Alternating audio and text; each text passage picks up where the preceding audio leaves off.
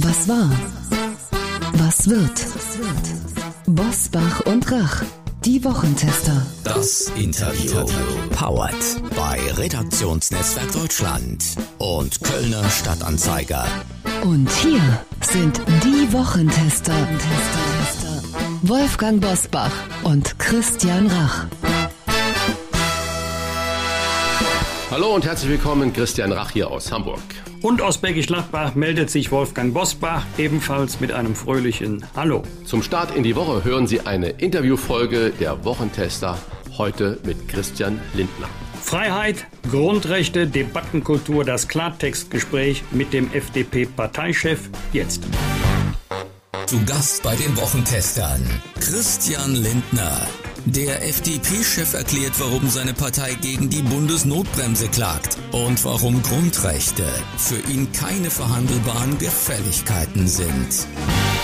Wir sind für wirksame Maßnahmen gegen Corona, aber dabei müssen die Grundrechte gewahrt bleiben. Mit dieser Position hat die FDP-Fraktion aktuell Verfassungsbeschwerde gegen pauschale Ausgangssperren und den Umgang mit Geimpften eingelegt. Mit Pragmatismus bei der Impfreihenfolge will unser Gast das Tempo auf dem Weg zur Freiheit ordentlich erhöhen. Wie das funktionieren soll und wie er zur Debattenkultur in unserem Land steht, das fragen wir den FDP-Bundesvorsitzenden und Fraktionschef im Deutschen Bundestag, Christian Lindner. Herzlich willkommen. Herzlichen Dank für die Einladung. Ich freue mich. Herr Lindner, Deutschland schaut seit einer Woche gebannt auf das, ich sage jetzt mal, Kopf-an-Kopf-Rennen der Union und den Grünen um Platz 1 in den Umfragen. Welche Rolle spielt Ihrer Meinung nach die FDP in einer zukünftigen Bundesregierung? Fortschrittsmotor. Egal mit welcher Partei.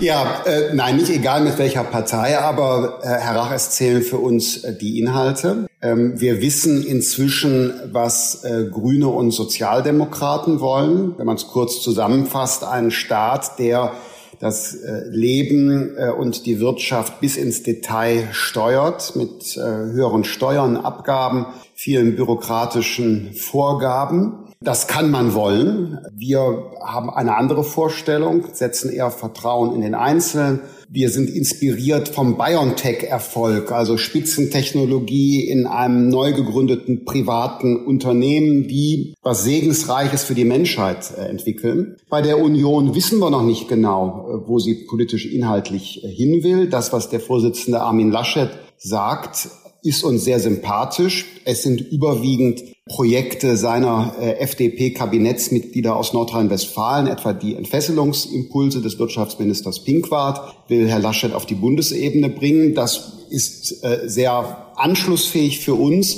Aber da Aber winken Sie ja klar. gerade mit der gelben Karte jetzt, ne? Ja, natürlich. Ich will sagen, es ist anschlussfähig und wir haben auch eine größere Nähe zur Union als eben zu den Parteien deutlich links der Mitte. Aber am Ende zählen äh, Inhalte und da kennen wir noch nicht alle. Wenn es für Schwarz-Gelb nicht reichen sollte und um Rot, Grün, Rot zu verhindern, Hand aufs Herz, würdest du generell Nein sagen zu einer Reanimation des Versuches einer Jamaika-Koalition oder würdest du sagen, ja, aber ich möchte zuerst wissen, was dort verabredet werden soll? Ähm, ja, ähm, wir sind bereit, äh, über eine Neuauflage einer Jamaika-Koalition zu sprechen. Ich lese auch die Umfragen. Ähm, ich glaube sie nicht immer. Äh, selbst wenn sie gerade etwas günstiger für die FDP sind, wird sich noch viel äh, verschieben. Schwarz-Gelb ist als Mehrheitsoption nach NRW-Modell im Bund aber eher nicht wahrscheinlich. Also wird man sprechen über äh, Jamaika. Ich glaube, dass es oder erwarte, dass es heute auch äh, eine andere Form des Gesprächs wäre als äh, seinerzeit vor vier Jahren. Unser Hauptziel jedenfalls ist zunächst einmal eine schwarz-grüne Mehrheit und eine grün-rot-rote Mehrheit im Land zu verhindern. Von beiden erwarte ich nämlich nichts Gutes für die Entwicklung. Unsere Absicht ist, dass Deutschland weiter aus der Mitte regiert wird.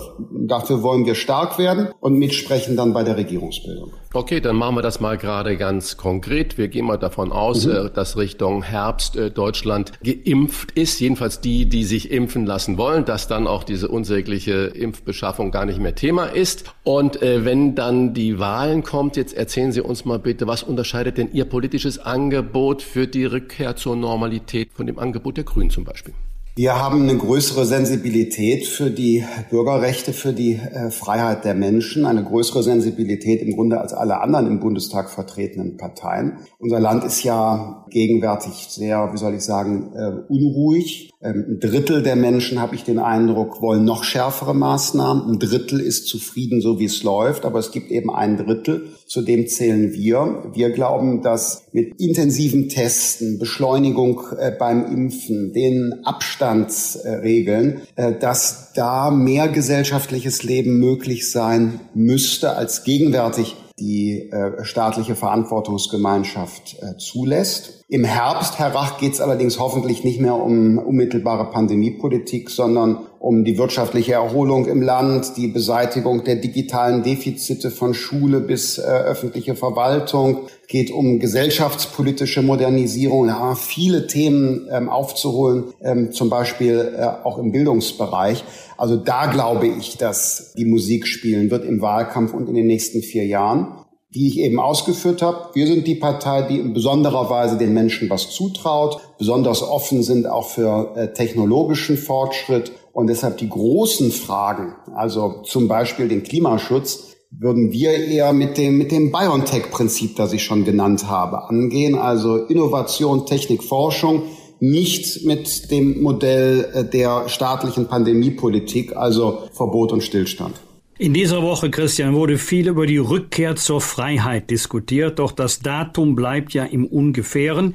Nicht vor Ende Mai signalisiert der Bund. Dein NRW-Koalitionspartner Armin Laschet will auf den Bund warten, während Markus Söder in Bayern lockern möchte. Dauert das in NRW nicht so lange? Könnte man es nicht so machen wie andere Länder? Muss NRW auf den Bund warten? Muss nicht. Das ist eine Frage, die in der äh, Koalition in Düsseldorf intensiv besprochen wird. Ich sage offen, ich neige der Haltung von äh, Markus Söder nicht nur zu, sondern glaube, dass man noch über ihn hinweggehen äh, müsste. Konkret also, ein geimpftes Großelternpaar warum soll die Familie die nicht besuchen oder warum sollen die nicht zu Besuch kommen dürfen? Die müsste man konkret rausnehmen bei der Zählung der Kontakte der Haushalte, weil von ihnen keine Gefahr ausgeht und sie selber auch nicht gefährdet sind. Die ähm, äh, Menschen, die in, in Alten- und Pflegeheimen leben und schon geimpft sind,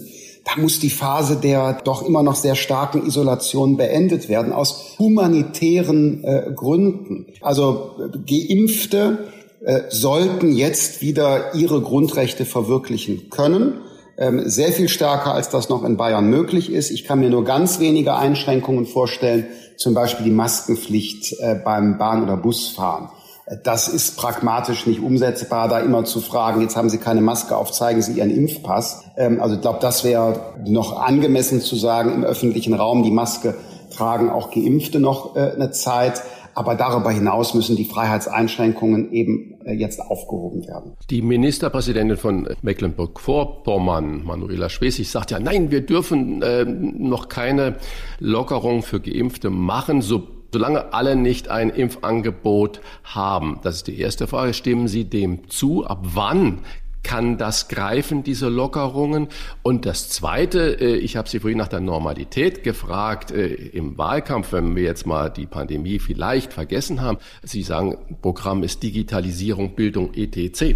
Sie sind ja in NRW in der Regierung da drin und da ist ja die Digitalisierung wirklich ein Stiefkind. Warum kann man das nicht dann regional schneller bewerkstelligen? Einspruch, Euer Ehren. Ich glaube, dass äh, Nordrhein-Westfalen im Vergleich zu anderen Ländern in den vergangenen Jahren enorm Boden gut gemacht äh, hat, sowohl bei der Frage der digitalen Infrastruktur, der Netze, hat es einen Riesenfortschritt gegeben, auch bei der Digitalisierung der öffentlichen Verwaltung. Da sind wir noch nicht da, wo wir sein müssen, aber NRW ist da schon sehr viel weiter als äh, andere. Der Zufall will, dass ich gestern noch mit Menschen aus der Bauwirtschaft äh, gesprochen habe, die genau das konstatiert haben, dass NRW da im Vergleich zu anderen ähm, gut ist, was auch notwendig ist, denn wir müssen ja schnell viele Wohnungen bauen, damit zum Beispiel die Mieten nicht durch die Decke gehen. Zu der Frage Manuela Schwesig. Ich ähm, Herr Rach, sehe die Sensibilität auch. Also ich bin nicht äh, blind dafür, dass das sozialer Sprengstoff ist, wenn die Geimpften schon mehr dürfen als die anderen, die noch auf überhaupt ein Impfangebot warten. Das ist mir völlig klar, dass das ein soziales Problem ist, dass da Ungleichbehandlungen befürchtet werden. Und Sensibilität sehe ich auch. Nur,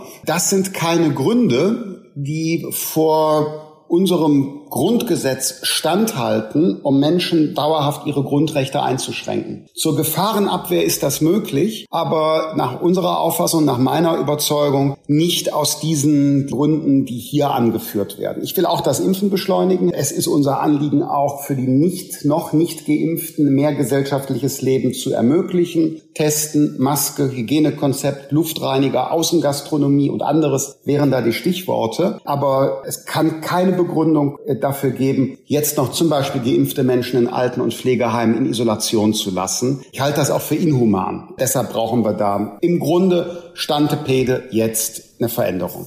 Zitat von dir, Pragmatismus bei der Impfreihenfolge. Zitat Ende. Bedeutet das im Klartext, plädierst du für eine Freigabe der Impfreihenfolge?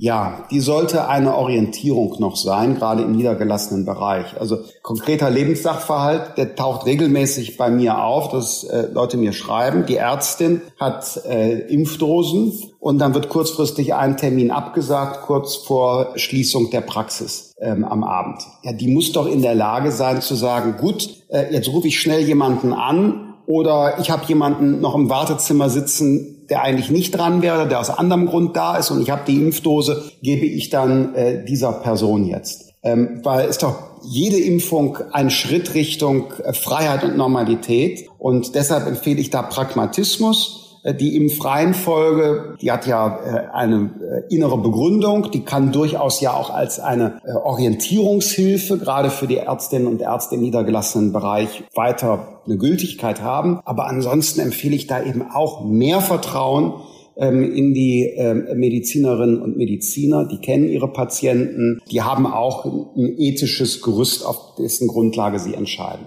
Mehr Vertrauen. Und äh, damit verbunden, Wolfgang, meine ich, dass wir auch so langsam die Fixierung auf die öffentlichen Impfzentren äh, aufgeben sollten. Wir haben so viele niedergelassene ähm, äh, Praxen, so eine dichte Infrastruktur, die sind im Zweifel auch logistisch, wenn Impfdosen da sind, ähm, auch äh, schneller den, Pro äh, den Prozess anzuschieben. Das machen wir ja jedes Jahr bei der Grippeimpfung. Also geben wir da auch mehr Verantwortung hin. Das mit den Arztpraxen, das startet ja jetzt richtig. Das Problem ist ja nach wie vor die Zuteilung des Impfstoffes. Geimpft sind im Moment am meisten die älteren Mitmenschen. Und da haben wir, wie Sie ja richtig gesagt haben, in den Pflegeheimen und so weiter schon eine unglaublich hohe Quote.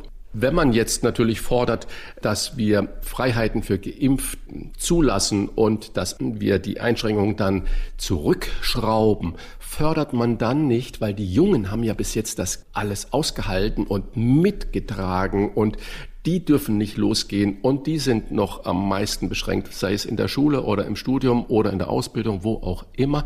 Fördern wir dann nicht einen Generationenkampf, jung gegen alt? Erste Frage. Und zweite, haben Sie nicht Angst, dass wenn Sie das so fordern, dass Sie dann bei der Wahl die jungen Wähler äh, ein bisschen für die FDP verbrennen? Habe ein hohes Bild ähm, und hohe Meinung von Wählern aller Altersgruppen, auch von Jungen, die sehr genau einschätzen können, ist dahinter eine gute Argumentation, äh, ist dahinter eine Überzeugung. Ich habe eher den Eindruck, dass junge Menschen abgestoßen sind von Opportunismus, wenn sie das Gefühl haben, jemand äh, hält sein Fähnchen in den Wind und sagt immer das, was dann genau gerade ankommt. Das äh, habe ich mir jedenfalls vorgenommen, nicht zu tun, sondern nur die Dinge zu vertreten, von denen ich persönlich überzeugt bin, und ähm, unsere Partei hält es ähnlich. Wir hatten auch andere Phasen in unserer Geschichte, da waren wir diesbezüglich nicht so klar, äh, jetzt schon. Ähm, in der Sache, Herr Rach, will ich nochmal unterstreichen. Ähm, wir unterscheiden uns von den Grünen. Die Grünen würden in der jetzigen Situation alle Schulen im Grunde bis zu den Sommerferien dicht machen. Deren Vorschläge äh, zur Änderung des Infektionsschutzgesetzes wären genau darauf hinausgelaufen, bei sehr geringer Inzidenzzahl, die nahezu überall in Deutschland, in allen Landkreisen überschritten ist, Schulen dicht. Also die Sensibilität ist dort sehr einseitig beim Gesundheitsschutz. Die sozialen Folgeschäden äh, von Schließung empfinde ich dort nicht abgewogen. Also da unterscheiden wir uns. Ich hatte eben das Stichwort Außengastronomie gesagt. Dort, wo es verantwortbar ist von den Zahlen und es Konzepte gibt, bitteschön, ähm, gerne machen. Ähm, also insofern, ich sehe die Sensibilität. Wir müssen mehr tun für die Menschen, die noch nicht geimpft sind, gerade die Jüngeren. Jetzt kommt aber mein weiteres Argument. Nicht nur, weil es hinsichtlich der Verwirklichung der Grundrechte nach meiner ähm, Auffassung unseres äh, Grundgesetzes notwendig ist, sondern auch darüber hinausgehend ist es äh, vielleicht sinnvoll, jetzt mehr gesellschaftliches Leben für Geimpfte zu öffnen. Äh, und da komme ich jetzt auf Ihre Branche, ähm, die Gastronomie zu sprechen, Herr Rach. Wir haben doch alle ein Interesse daran, dass wir eine vielfältige Landschaft von Restaurants, auch von Tourismus und so weiter, Kultureinrichtungen dauerhaft haben. Und je früher es da wieder losgehen kann, mit Hygienekonzept und vielleicht für Angeb mit Angeboten für äh, Geimpfte. Äh, je früher es da losgehen kann, haben wir doch alle gesellschaftlich einen Vorteil davon, weil da laufen wieder Umsätze, da überleben mehr Betriebe. Und äh, was habe ich denn davon, wenn ich jetzt alles dicht halte, keine Differenzierung vornehme und danach dann aber eben der, der wirtschaftliche und kulturelle Schaden umso größer ist? Also ich glaube, man kann das begründen und man kann auch mit guten Argumenten um Verständnis werben. Ich bin ja übrigens auch noch relativ jung mit 42. Ich bin äh, zur Stunde auch noch nicht geimpft. Äh, Themenwechsel. Der digitale Impfpass soll EU-weit kommen. Doch wie groß ist in der Praxis oder in der Politik die Sorge, dass die Deutschen im Sommer mit ihrem alten gelben Impfbuch durch Europa reisen mhm. müssen, während zum Beispiel die Dänen einfach ihre App vorzeigen können? Ja, Wolfgang, was ist deine Erwartung und Schätzung? Ich bin da eher skeptisch. Dann wären ich die auch. Dänen eher ein Vorbild. Ja. Ja, ich bin auch leider skeptisch. Und zwar, weil äh, Deutschland immer so Goldrandlösungen präsentieren will. Dann muss die, die der Bundesdigitalimpfpass, äh, der muss dann aber wirklich perfekt technisch und so weiter sein. Warum können wir nicht uns von anderen europäischen Ländern technische Lösungen ausleihen? Also beim dänischen Impfpass zum Beispiel, äh, das ist ja auch ein Mitglied der EU, da wird die europäische Datenschutzgrundverordnung auch beachtet worden sein. Da können wir uns doch vielleicht ähm, auch, technisch und von der Logistik was abschauen. Ähm, ich sage nur ganz leise und vorsichtig, letztes Jahr, ich meine sogar schon in der ersten Jahreshälfte, hatten wir dringend nahegelegt, den elektronischen Impfpass doch voranzutreiben in Deutschland. Ganz vorsichtig gesagt, weil man will nicht immer im Nachhinein der Besserwisser sein, dass er jetzt immer noch nicht äh, vorliegt und noch nicht klar ist, ob er im Sommer funktioniert, ist, ich drücke mich nochmal vorsichtig aus, echt schade und hätte man vielleicht anders machen können. Freiheitsrechte verteidigen, aber trotzdem wirksame Maßnahmen. Das ist ganz kurz mhm. zusammengefasst die Position der Liberalen, aber die FDP klagt in Karlsruhe gegen bundesweite pauschale Ausgangssperren. Dann gibt es den Vorwurf der Verantwortungslosigkeit. Wie sehr trifft dich das oder kannst du überhaupt verstehen, dass man auf eine solche Diagnose kommt, das sei verantwortungslos? Nee, das teile ich nicht und äh, ich muss auch sagen, dass mich manche Art der, der Argumentation äh, verstört. Ähm, für dieses Infektionsschutzgesetz äh, wurde aus äh, der CDU geworben, nicht mit Argumenten, sondern mit dem moralischen Appell, man solle für das Leben äh, stimmen. Als, äh, also würde ja im Umkehrschluss bedeuten, wenn man äh, Kritik an diesem Infektionsschutzgesetz des Bundes in der neuen Form äußert, dann sei man nicht für das Leben. Und äh, öfter geht das dann in die Richtung, Fragen, die einem gestellt werden, jetzt neulich auch bei einer Fernsehschalte, ja, äh, wenn man jetzt Recht bekäme in Karlsruhe, ob wir dann die Toten zu verantworten hätten. Also wenn wir in der Form argumentieren, dann müsste man ja auch fragen, ähm, wer ist eigentlich verantwortlich für äh, äh, den Zeitverzug beim Impfen und äh, die damit verbundenen vielleicht schweren oder gar tödlichen Krankheitsverläufe? Wer ist äh, verantwortlich dafür, dass die Alten- und Pflegeheime äh, nicht ähm, äh, systematisch und wirksam im letzten Jahr geschützt worden sind? Da haben wir dann die schweren Krankheitsverläufe gesehen. Also diese Argumentation moralisch mit Toten, man sei verantwortungslos, ähm, davon rate ich ab, weil die äh, zu sehr großen Verletzungen führt. In der Sache ist die Ausgangssperre äh, schlicht unverhältnismäßig. Warum? Sie wäre verhältnismäßig, wenn der scharfe Einschnitt in die Freiheit wenigstens wirksam wäre. Nun gibt es aber größte Zweifel an der Wirksamkeit ähm, der Ausgangssperre. äh, kann ich Beispiele nennen. Der ähm, meiner Partei, der FDP, angehörende Gesundheitsminister von Schleswig-Holstein hat Anfang des Jahres in Flensburg bei den sehr hohen Infektionszahlen dort eine Ausgangssperre mit verhangen. Der Hintergrund war, dass es illegale Silvesterpartys in Dänemark gab von Saisonarbeitern, die kamen nach Flensburg zurück, diffuses Infektionsgeschehen, Lockdown, Ausgangssperre und so weiter. Jetzt sagt die Landesregierung von Schleswig-Holstein im Bundesrat, den geringsten Beitrag zur Eindämmung des damaligen Pandemiegeschehens in Flensburg hat nach allen ihren Erkenntnissen den geringsten Beitrag hat die Ausgangssperre geleistet. Herr Lauterbach, ähm, unser Freund äh, in den Medien, ähm, hat immer argumentiert mit der Oxford-Studie zu den Ausgangssperren. Äh, jetzt gerade sagen die Autorinnen und Autoren der, der Oxford-Studie, also ihre Ergebnisse bezogen auf die deutsche Ausgangssperre sind keine Empfehlung dieser Maßnahme. Tschentscher ähm, in Hamburg sagt ja gerade das Gegenteil. Er sagt, in Hamburg haben wir die Ausgangssperre ab 21 Uhr und deswegen ist die Inzidenz jetzt unter 100 gesunken, sagt Bürgermeister Tschentscher. Ja, und die französischen Regierungsberater, die äh, zwei oder mehr Monate Ausgangssperre sehr strikt ausgewertet haben, kommen zu dem Ergebnis, ähm, hat er nichts gebracht und äh, für den Fall Toulouse sagen die französischen Regierungsberater anhand dessen Beispiel, ähm, ginge man sogar von einer Verschärfung des Infektionsgeschehens aus, weil die Menschen äh, sich in den privaten Bereich zurückgezogen haben. Einigen wir uns darauf, mindestens ist die Wirkung hoch umstritten und fragwürdig. Und äh, deshalb ist aus unserer Sicht mindestens bei der 100er Inzidenz automatisch eine Ausgangssperre zu verhängen, sogar auch für Geimpfte unverhältnismäßig. Da gibt es jetzt unterschiedliche Rechtsauffassungen. Inzwischen ist das ja bekanntlich in Karlsruhe angekommen. Nun entscheiden die Richter. Zwei Fragen. Wir haben gerade über ausländische Studien, Oxford-Studie und in Frankreich und sowas mhm. gesprochen. Und die App in Dänemark. Haben wir Deutschen prinzipiell ein Problem damit, positive Errungenschaften, die außerhalb unserer Landesgrenzen äh, passiert sind, anzunehmen oder zu übernehmen? Und die zweite Frage, Sie haben gerade das ja auch zu Recht negativ äh, beschrieben, dass man dann moralisch für Tote verantwortlich wäre, wenn man dagegen klagt, ist einfach schwer geworden, in Deutschland äh, mit der Corona-Politik richtig verstanden zu werden. Ähm wir lassen uns zu wenig von äh, anderen in der Welt inspirieren und machen gerne unsere Dinge äh, selbst auf die spezielle deutsche Art. Also ja, das würde ich schon sagen. Da würde ich mir mehr Offenheit und Lernbereitschaft wünschen.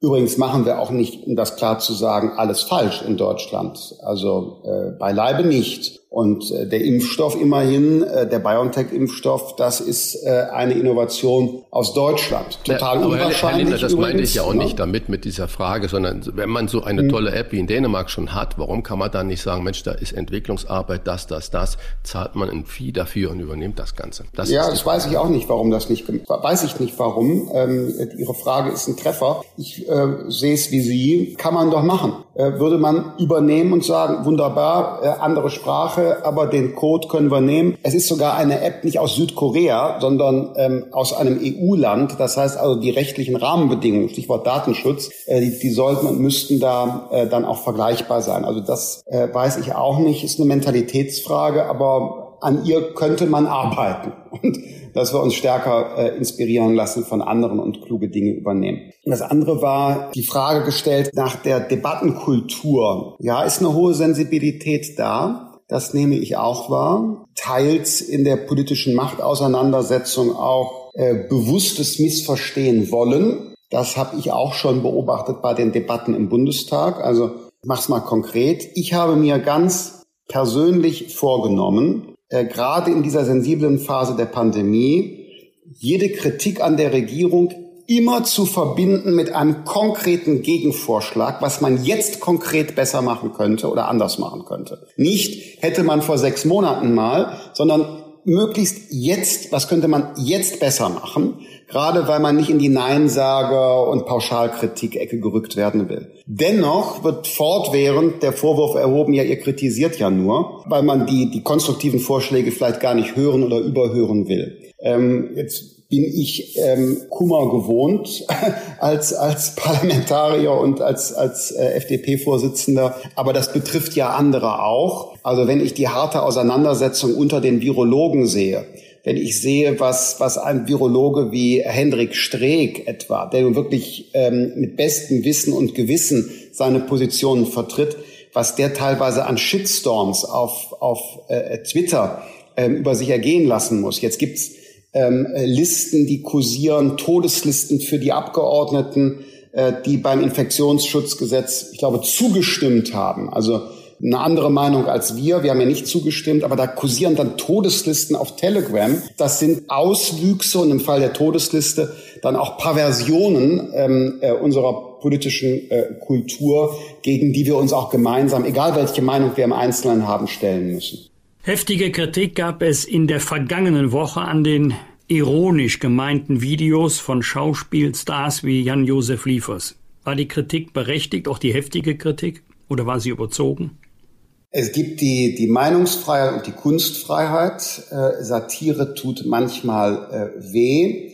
Ähm, ich glaube, dass ähm, in dieser kritischen äh, Situation nicht äh, jeder Text ähm, so gelungen war.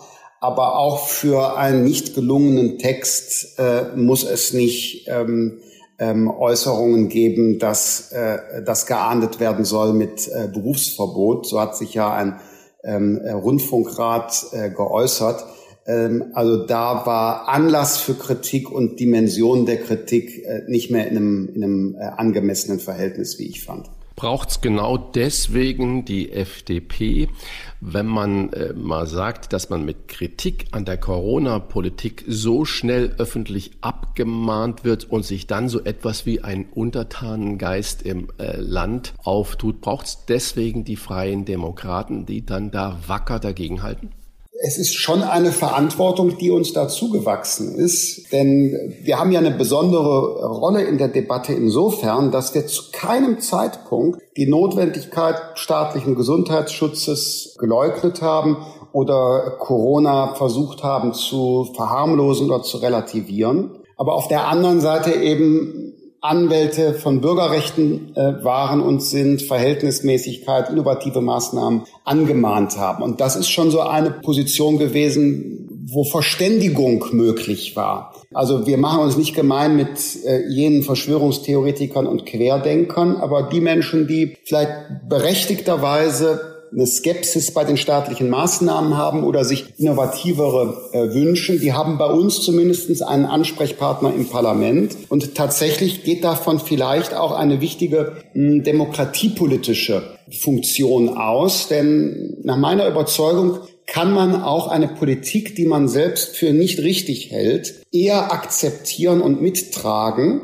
sie befolgen die Regeln, wenn man das, den Eindruck gewinnen konnte, dass eine andere Position wenigstens vorgetragen und debattiert werden konnte im Parlament und in der Öffentlichkeit. Ich glaube, dass diese, diese Form von Meinungspluralität, selbst wenn sie sich dann nicht in der Mehrheit wiederfindet, dass das für die unterlegene Meinung eine ganz wichtige Bedeutung hat, um, um dann die Mehrheitsmeinung akzeptieren zu können. Äh, Christian, bei dem Meinungs- und Gedankenaustausch jetzt in der Gesellschaft oder im Parlament, mhm mhm. besteht nicht die Gefahr, dass man langsam eine Haltung einnimmt, äh, Sie möchten Ihre Grundrechte ausüben, dann begründen Sie das mal in Pandemiezeiten. Also, Absolut. Also, dass nicht derjenige ja. begründungsbedürftig ist, ja. ähm, der sie ausüben möchte, sondern der sie einschränken möchte. Absolut. Kann nur zustimmen. Äh, diese Art Beweislastumkehr, die besorgt mich tatsächlich äh, auch. Ähm, es muss begründet werden, warum man frei sein will. Nicht der Staat muss begründen, dass eine Maßnahme wirklich wirksam ist, dass sie wirklich verhältnismäßig ist, dass es kein milderes Mittel gibt, um einen guten Zweck zu erreichen, sondern die Bürgerinnen und Bürger oder, oder der Inhaber eines Betriebs, der muss das äh, plötzlich tun. Und das stellt natürlich unsere Grundrechtsordnung äh, auf den Kopf. Das darf auch nicht so bleiben. Ich sehe darüber hinaus, äh, Wolfgang, dass viele inzwischen sich daran gewöhnen oder Freude sogar daran haben, dass der Staat mal richtig tief eingreift, mal richtig handelt. Spontan fällt mir ein, der Bundeswirtschaftsminister, der mal ebenso das Unternehmen CureVac teilverstaatlicht bzw. eine große Staatsbeteiligung macht. Der Impfstoff ist noch nicht zugelassen, ist noch nicht im Markt, aber sicherheitshalber äh, hat man sich schon mal mit viel Geld als Staat beteiligt. Warum das? Das Unternehmen ist mir sehr sympathisch. Der Inhaber ist sogar Mitglied bei unserem FDP-Wirtschaftsforum. Tolles Unternehmen, großartig, innovativ und so weiter. Trotzdem große Skepsis bei einer Staatsbeteiligung. Und ich beobachte bei mir selbst schon als Vorsitzendem der Partei der Freiheit, dass ich, wenn ich mich in der Öffentlichkeit bewege, so eine Unsicherheit habe. Sitzt jetzt die Maske richtig und ähm, darf man das, da, ne, darf man das eigentlich gerade? Ist das eigentlich eine Straße, wo ich mich bewege? Ist hier eigentlich jetzt auch unter freiem Himmel alleine Maskenpflicht oder darf ich die Maske abnehmen? So, das ist, ähm, also da, da entwickelt sich auch so eine, so eine, so eine äh, Deformation. Und äh, deshalb muss jetzt, muss jetzt bald ein Stück Normalität zurück. Normalität ist das Stichwort, anderes Thema. Unsere Hörerinnen und Hörer vermissen eine breite Diskussion über die Frage, ob hohe Inzidenzwerte in Großstädten auch etwas mit einer Impfskepsis und großen Familienstrukturen bei Migranten zu tun haben. Zwei Werte aus Köln, das ist in Hamburg oder in Berlin und anderen Großstädten genau das Gleiche. Im Willenvierten Hannwald liegt die Inzidenz bei Null, im Hochhausviertel Chorweiler mit hohem Migrationsanteil über 500 ist die Ursache. Nur der Gegensatz Einfamilienhaus, geräumige Gegend mit viel Grün gegen enge Wohnung und Hochhaus? Ich halte von einer äh, ethnischen oder kulturellen äh, Begründung dieser Unterschiede beim Infektionsgeschehen überhaupt gar nichts. Das versuchen manche zu instrumentalisieren, die ohnehin mit einer vielfältigen, sich verändernden Gesellschaft ein Problem haben. Aber die Tatsache muss zunächst einmal ausgesprochen werden. Jawohl, ähm, wir haben gegenwärtig ähm, soziodemografische Unterschiede bei denen, die von schwerer Erkrankung betroffen sind und auf den Intensivstationen liegen. Man die als Tatsache aussprechen. Ich habe äh, vorletzte Woche im Bundestag deshalb gefordert, dass wir die gesundheitliche Aufklärung auch in Fremdsprachen intensivieren müssen. Dass wir auch aufsuchende Arbeit in den Stadtteilen machen müssen, wo die Leute andere Berufe haben, wo kein Homeoffice möglich ist, weil ein Kiosk betrieben wird, wo man enger äh, zusammenlebt, äh, wo eben äh, Sprachbarrieren äh, bestehen. Und ich finde es richtig, dass nun auch über mobile Impfteams in diesen Stadtteilen nachgedacht wird. Ähm, wie gesagt, ich glaube nicht, dass das eine ethnische Begründung hat oder eine kulturelle, sondern es äh, hängt zusammen mit der sozialen Situation, den Berufen und anderem mehr Sprachbarriere. Ähm, das heißt also, wo es auch Benachteiligungen gegeben hat in der Vergangenheit, da ähm, ist jetzt auch die Verbreitung des Virus höher. Und äh, da ist unser aller Verantwortung, aber es ist ja auch unser wohlverstandenes Eigeninteresse, äh, dass wir dann gezielte Maßnahmen dort einleiten. Da muss man überhaupt nichts tabuisieren. Man muss nur die, ich glaube, Begründungen richtig wählen, dass daraus keine Ressentiments werden, sondern eine wirksame Problemlösung. Du hast das ja gerade differenziert. Die Themen waren ja jetzt bei dir nicht Staatsangehörigkeit oder Religionszugehörigkeit, sondern soziale Lage mhm. und Wohnverhältnisse. Aber kannst du nicht verstehen, dass es auch Hörerinnen und Hörer gibt, die sich so unter einem Art Schweigegebot befinden und die sagen, besser spricht man das Thema gar nicht an, gibt doch nur Ärger. Äh, das kann ich absolut verstehen. Ich habe jetzt dieses Argument gerade bei einem Zeitungsinterview gebracht mit meinen ähm, Handlungsvorschlägen. Und dann war die Reaktion der interviewenden Journalisten, ja, jetzt klingen sie ja wie AfD, ist ja wie die AfD, äh, nur dass sie ähm, äh, schönere Worte dafür gefunden haben. Da kam also wieder die ähm, AfD-Keule. Nur wenn man einen Sachverhalt äh, anspricht und das auch eben gerade nicht ethnisch und kulturell begründet, sondern aus der Situation der Lebenslage heraus. Ich verstehe also, dass manche dieses Gefühl haben unter, unter euren äh, Zuhörerinnen und Zuhörern, aber davon darf man sich nicht einschüchtern lassen. Man muss nur eben, wie ich finde, dann differenziert argumentieren und nicht ein offensichtliches Problem verbinden mit ähm, äh, lange gehegten Ressentiments, die mit dem Problem gar nichts zu tun haben, sondern die sich eher aus der Religion speisen. Droht uns auch in anderen Politikfeldern wie Klimaschutz, Sprache, oder kulturellen Institutionen eine Tendenz zur Anführungszeichen staatlichen Unfreiheit, nennen wir das mal so. Ich erinnere mich da an ein sogenanntes Auftrittsverbot für dich an der Uni Hamburg. Ja, das war in der Tat paradox. Sarah Wagenknecht und Kevin Kühnert durften da äh, wissenschaftliche Vorträge halten. Äh, mein Vortrag galt aber dann als politische Rede. Das muss man wissen, wenn ich es richtig sehe, hat Herr Kühnert keinen Studienabschluss im Unterschied zu mir. Also würde ich sagen, dass ich dann mindestens genauso gut einen wissenschaftlichen Vortrag halten könnte wie Herr Kühnert. Also nichts gegen seine Ausbildung, ne? darum geht's mir jetzt gar nicht, sondern mir geht's um die Entscheidung der Hochschulleitung dort. Das war ein bisschen, bisschen merkwürdig und eine, eine ähm, im Übrigen auch äh, krasse äh, Geringschätzung äh, der Studierenden äh, da wird der Eindruck erweckt, äh, wenn der Christian Lindner kommt und unsere jungen Erwachsenen, die in akademische Berufe streben, die sind dann alle sofort gehirngewaschen, wenn der hier auftritt und ein paar Sätze sagt und deshalb äh, darf der gar nicht kommen. Wir gefährden die geistige Unabhängigkeit unserer Studierenden. Der indoktriniert die ja sofort. Was für eine, eine absurde Vorstellung ähm, steckt da dahinter. Ähm, da müssen wir schon aufpassen, dass die, die Pluralität der Meinungen gewahrt bleibt. Und weil wir gerade über AfD kurz gesprochen haben, haben. Ich teile die Meinungen von äh, dem AfD-Gründer Bernd Lucke gar nicht äh, damals in der Europolitik, in der Gesellschaftspolitik überhaupt gar nicht. Aber dass der nach seiner Rückkehr als ähm, äh, Wirtschaftsprofessor, ähm, übrigens ja auch dann in Hamburg, seiner Vorlesungstätigkeit gehindert worden ist, teilweise unter Androhung auch von äh, gewaltsamen Protest. Dafür habe ich kein Verständnis und das dürfen wir uns auch nicht bieten lassen. Ich würde mich immer dafür einsetzen, dass Herr Lucke auch seine falschen Thesen verbreiten kann. Widerspruch muss man dann aushalten, aber man muss ungehindert diese Dinge sagen können. Beim Klimaschutz, den hast du auch angesprochen, gibt es ähm, ja tatsächlich Stimmen äh, von links der Mitte oder von, von äh, Aktivisten, die meinen, ach, in der Pandemie hat es doch eigentlich ganz gut geklappt mit dem Stillstand, das könnten wir doch jetzt für den Klimaschutz uns zunutze machen. Ich halte eine solche Debatte aber für absolut abwegig, denn wir haben ja gerade den enormen sozialen, gesellschaftlichen und wirtschaftlichen Schaden der Pandemie gesehen. Also kann man ja nicht geradezu vorsätzlich das äh, herbeiführen, um ein anderes Problem zu lösen. Da müssen wir beim Klimaschutz andere Dinge machen. Gerade hat ja das Bundesverfassungsgericht geurteilt, dass äh, der, der Gesetzgeber gefordert ist, nach 2030 die Erreichung der Klimaziele verbindlicher zu gestalten. Also das wird für eine nächste Bundesregierung ein Riesenthema sein. Aber wir müssen ja einen Weg finden, der Freiheit und Wohlstand, wirtschaftliches Vorankommen, individuelle ähm, Aufstiegschancen vereinbar macht mit dem Klimaschutz. Das ist eine Riesenchance, eine Riesenherausforderung auch für unsere ganze Gesellschaft. Ähm, und da sollten wir uns nicht zum Vorbild nehmen Lockdown, sondern wir sollten uns zum Vorbild nehmen, technologisch überlegene Lösungen äh, zu finden ähm, für die Ressourcenschonung. Da wird am Ende dann sogar noch ein deutscher Exportschlager für die Welt raus.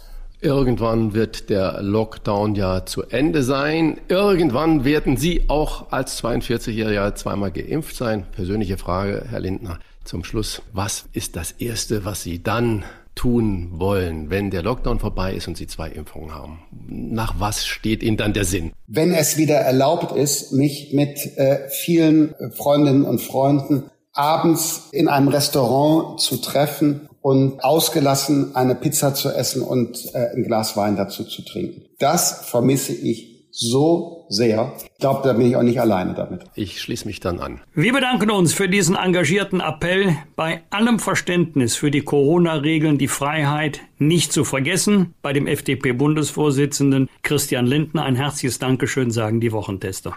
Danke an die Wochentester. Hat Spaß gemacht. Danke für Ihre Zeit. Fragen und Anregungen für Bosbach und Rach? Kontakt at diewochentester.de wir bedanken uns bei unserem Werbepartner für die Unterstützung dieser Folge. Clark ist eine Versicherungs-App, die genau das macht, was wir hier auch jede Woche versuchen, nämlich komplexe Themen und manchmal auch Chaos zu ordnen und dabei das Beste für Sie herauszuholen. Ganz viele Hörerinnen und Hörer werden beim Thema Versicherungen an Kleingedrucktes, geringe Vergleichbarkeit und hohe Kosten denken. Doch das muss nicht sein, denn Sie können Ihre Versicherungen digital managen und dabei auch noch Geld sparen. Wie das geht? Mit Clark. Das ist eine App, mit der Sie sich einen leichten Überblick über alle Ihre Versicherungen verschaffen können. Clark bewertet jeden Ihrer Verträge unter zwei Gesichtspunkten. Erstens, Brauche ich diese Versicherung wirklich? Und zweitens, stimmt das Preis-Leistungs-Verhältnis? Die Clark-App vergleicht mit ihrem Algorithmus tausende Tarife von mehr als 160 Versicherern für Sie und schlägt zu Ihren vorhandenen Verträgen bessere Alternativen vor. Übrigens dauerhaft kostenlos und unabhängig von einzelnen Anbietern. Bei Fragen helfen Ihnen die Versicherungsexperten von Clark per Telefon, E-Mail oder Chat weiter, ohne lästige Wartezeit. Das ist ein Versprechen. Mehr als 300.000 Kunden nutzen die Clark-App bereits. Und für unsere Wochentester, Hörerinnen und Hörer, haben wir ein exklusives Testangebot, mit dem Sie von Clark einen 30-Euro-Gutschein von Amazon erhalten. Merken Sie sich bitte dafür den Gutscheincode TESTER. Bitte in Großbuchstaben schreiben. Wie das funktioniert? Laden Sie die Clark-App im App Store Ihrer Wahl herunter und gehen Sie auf die Webseite clark.de für Deutschland oder goclark.at für Österreich. Wenn Sie sich dort registrieren und mindestens zwei Versicherungen bei Clark hochladen, erhalten Sie mit dem Gutscheincode TESTER einen Amazon-Gutschein im Wert von 30 Euro nach der Bestätigung. Aber wichtig bei Clark, Sie müssen keine neue Versicherungen abschließen. An Ihren Verträgen ändert sich selbstverständlich ohne Ihre ausdrückliche Zustimmung nichts und Ihre Daten sind in einem deutschen Rechenzentrum gesichert. Stellen Sie Ihren digitalen Versicherungsmanager Clark doch einmal auf die Probe. Tester ist Ihr persönlicher Gutscheincode. Alle Infos und die Teilnahmebedingungen finden Sie auch in unseren Show Notes. Das waren die Wochentester, das Interview mit Unterstützung vom Kölner Stadtanzeiger und dem Redaktionsnetzwerk Deutschland. Wenn Sie Kritik, Lob oder einfach nur eine Anregung für unseren Podcast haben, schreiben Sie uns auf unserer Internet- und auf unserer Facebook-Seite. Fragen gerne per Mail an kontakt@diewochentester.de und wenn Sie uns auf einer der Podcast-Plattformen abonnieren und liken, freuen wir uns ganz besonders. Danke für Ihre Zeit. Die neue reguläre Folge hören Sie am Freitag, Punkt 7 Uhr. Bitte die Wochentester einschalten. Was war?